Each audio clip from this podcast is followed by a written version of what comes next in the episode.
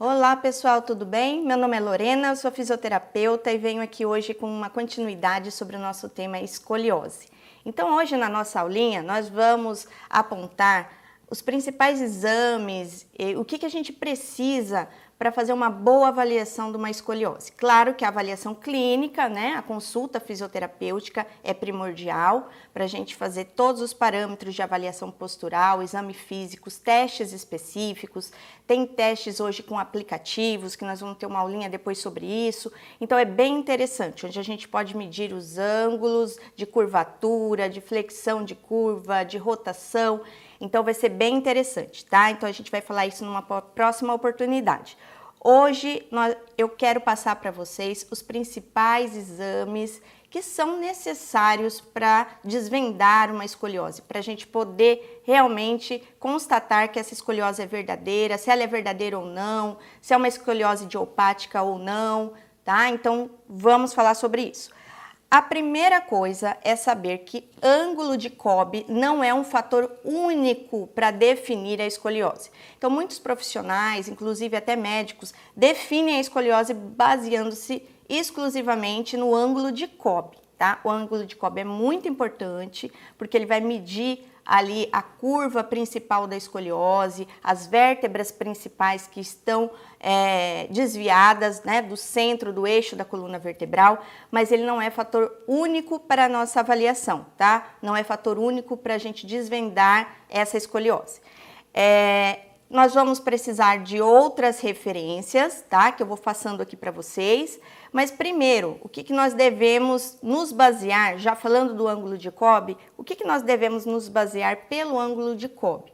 É, se a curvatura, ela, a curvatura principal dessa escoliose, ela apresenta até 10 graus, então nós sabemos que é uma escoliose que ou ela está em período inicial ou já ela já está estabilizada né? Pode ser ou não uma escoliose verdadeira, isso a gente vai verificar com os exames clínicos e exames complementares, tá?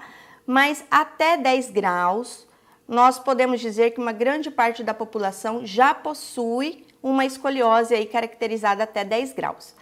É, os médicos não consideram como uma escoliose é, preocupante e muitas vezes não passam nenhuma recomendação, nem fisioterapêutica, por acreditar que até 10 graus ainda não tem que se preocupar com essa escoliose. Nós, fisioterapeutas, vamos é, preocupar com mais antecedência é, em relação a esses graus, que podem ser só 10 graus, mas é um momento certo da gente estar corrigindo, de estar intervindo fisioterapeuticamente, tá?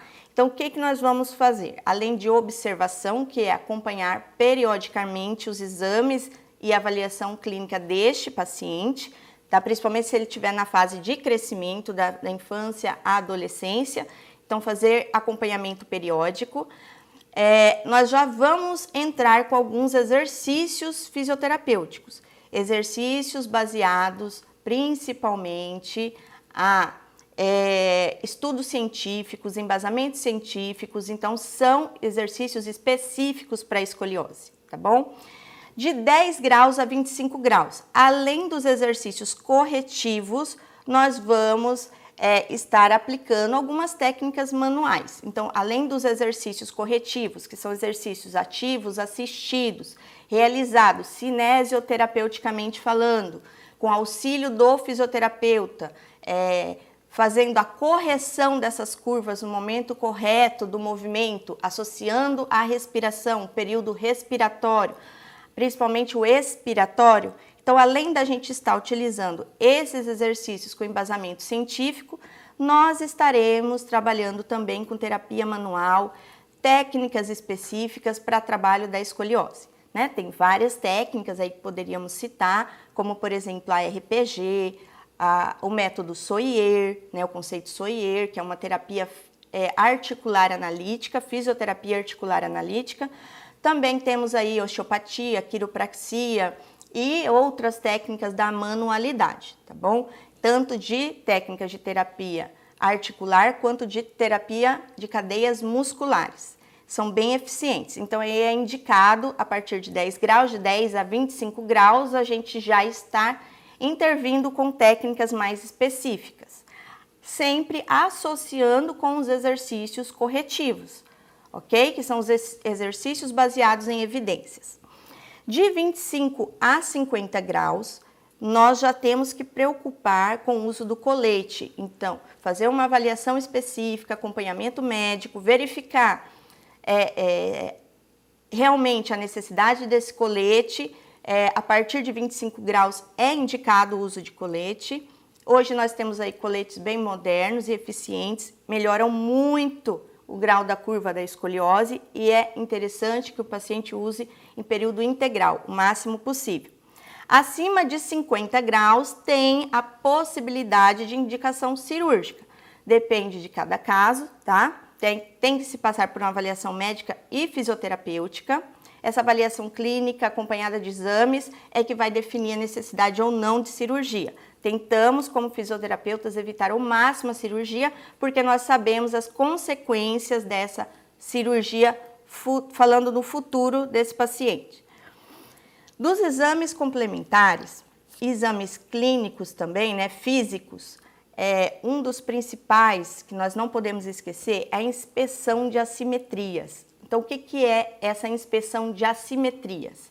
É verificar as diferenças entre os lados, né? Então, entre o lado direito e esquerdo do paciente. Então, por exemplo, a discrepância de membros inferiores, altura de quadril, rotação de quadril, é, vamos verificar também a posição dos ombros, as escápulas, uma escápula mais elevada ou mais alta do que a outra, é, a posição dessa escápula mais rodada anteriormente, se posicionando mais à frente, fazendo uma rotação de tronco. Então, nós vamos analisar o eixo do tronco para ver se ele tem também uma, uma compensação do eixo principal do tronco, além dos nivelamentos, desnivelamentos, na verdade, de ombros, escápulas, quadris e membros inferiores. Precisamos fazer essa comparação clinicamente falando, dentro do consultório, na avaliação física, observar esses detalhes, além também de fazer essa mesma avaliação com os exames complementares. Então, se eu tenho lá um raio-x do meu paciente, né, um raio-x da coluna vertebral, eu fazer também essas mensurações da altura do ombro, da, da, da discrepância do quadril, dos quadris, da rotação das vértebras, do alinhamento do tronco. Então, tudo que eu fiz clinicamente falando, dentro do consultório, exame físico, eu vou repetir, refazendo tudo, baseando-se em cima dos exames complementares, tá? Então é importante ter isso como referência. E os exames complementares, quais são os principais? Raio-x panorâmico, nós temos que pedir na posição em ortostase, tá? O paciente em pé. É importante pedir para quem for executar esse raio-x, né? O, o, radiologista, o técnico de raio-x, não modificar o paciente. Eles, eles muitas vezes corrigem a posição do paciente, isso interfere depois no que a gente vai ter que analisar. Raio-x de perfil, raio-x AP, né? Antero-posterior, é importante. Exame de Risser, que é para pesquisar o Risser, na verdade, é um exame de ossificação da apófise do osso ilíaco. Também pode ser feito pelas mãos, tá? É escanometria óssea, que é para mensurar a diferença ali entre os ossos fêmur e tíbia, principalmente. Ver a, a diferença de tamanho de cada osso, ver se tem aí uma discrepância do tamanho ósseo. É importante também. Nós já até falamos isso em outras aulas tá? Então, recapitulando, raio-x panorâmico é essencial que eu tenha, é, raio-x AP e perfil, tá? É, exame de Risser para acompanhar o crescimento. Lembrando que exame de Risser nós já falamos em outra aula, mas o exame de Risser é só para é, crianças e adolescentes que nós vamos pedir, que vai ali qualificar o nível né, de, é, de desse crescimento ósseo desse paciente. E a escanometria óssea também é importante, tá bom? É, então, nós vamos estar falando sobre é, mais itens da avaliação em outras aulas. E por hoje a gente vai finalizar e agradeço a atenção de vocês e até a próxima.